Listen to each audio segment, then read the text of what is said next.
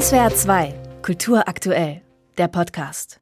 In der FAZ schreibt Niklas Mark, im Bezirk Hamburg-Nord werden schon heute keine neuen Einfamilienhäuser mehr genehmigt. Und zwar mit dem Argument, dass der Bausektor 40 Prozent aller klimaschädlichen Gase verursacht. Allein die Betonherstellung trägt 7 Prozent bei, mehr als der gesamte Flugverkehr der Welt. Beim Bau eines Einfamilienhauses werden bis zu 200 Tonnen Sand und Kies verwendet. Ein freistehendes Haus verliert mehr Wärme als ein Mehrfamilienhaus. Die Landschaft wird noch weiter zersiedelt, was einen stärkeren Pendelverkehr mit sich bringt. Wenn die Menschen kompakter wohnen, müssen sie auch weniger Auto fahren. Wenn man seine Folgeeffekte einrechnet, ist das Einfamilienhaus in den Augen vieler Kritiker der Klimakiller Nummer eins. Die Einspareffekte eines sofortigen Einfamilienhausbauverbots wären enorm, argumentieren die Befürworter. Die sozialen Effekte wären verheerend. Das Haus sei ein zentrales Objekt der freien Lebensgestaltung, waren die Kritiker. Der Heizungsstreit habe gezeigt, dass in der Bevölkerung der Widerstand dagegen wachse, alles dem Klimaschutz unterzuordnen. Kann man zwischen beiden Lagern vermitteln?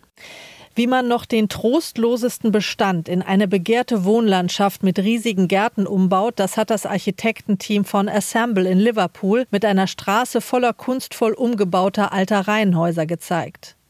Wenn die Politik nicht mehr sklavisch auf die Dämmstofflobby hörte und in Frankreich längst zugelassene natürliche Dämmmaterialien erlaubte, wenn sie nicht an unzeitgemäßen Bauvorschriften festhalten würde und wenn man dazu für die suburbanen und ländlichen Räume Stadt- und Raumplaner einstellen würde, statt die Entwicklung neuer Wohnviertel komplett an Fertighausfirmen zu delegieren, dann könnte ein anderes, intelligenteres, deutlich umweltschonenderes Bauen möglich werden, schreibt die FAZ. Die Stuttgarter Zeitung interviewt die Weltklasse-Geigerin Anne-Sophie Mutter, die im badischen Wehr aufgewachsen ist und die am 29. Juni ihren 60. Geburtstag feiert. Die Freiburger Fernsehjournalistin Sigrid Faltin hat einen 90-minütigen Dokumentarfilm über sie gedreht. Der Titel Wie Watsche suggeriert, dass es in ihrem Leben schnell zugeht. Man erfährt auch, dass sie nie müde sind, außer als sie eine Corona-Infektion hatten. Woher nehmen sie die Energie? fragt die Stuttgarter Zeitung. Das haben sie etwas überspitzt dargestellt, sagt Anne-Sophie Mutter. Meinen Kindern fiel auf, dass ich müde bin. Daraufhin habe ich am nächsten Tag einen Corona-Test gemacht, der positiv war. Aber es stimmt, ich habe viel Energie. Das war schon als Kind so. Und wenn ich einmal nicht schlafen kann, wird gearbeitet. Der Tennisspieler Roger Federer, dessen Fan sie sind, erzählt im Film, dass er sich bei einem Konzertbesuch in Luzern gewundert habe, dass zwischen den Konzertsätzen nicht geklatscht werde. Auch sei er von seinem Nachbarn gerügt worden, weil er sie kurz mit dem Handy filmte. Sie antworteten Federer, dass diese Strenge ein Fehler der klassischen Musik sei.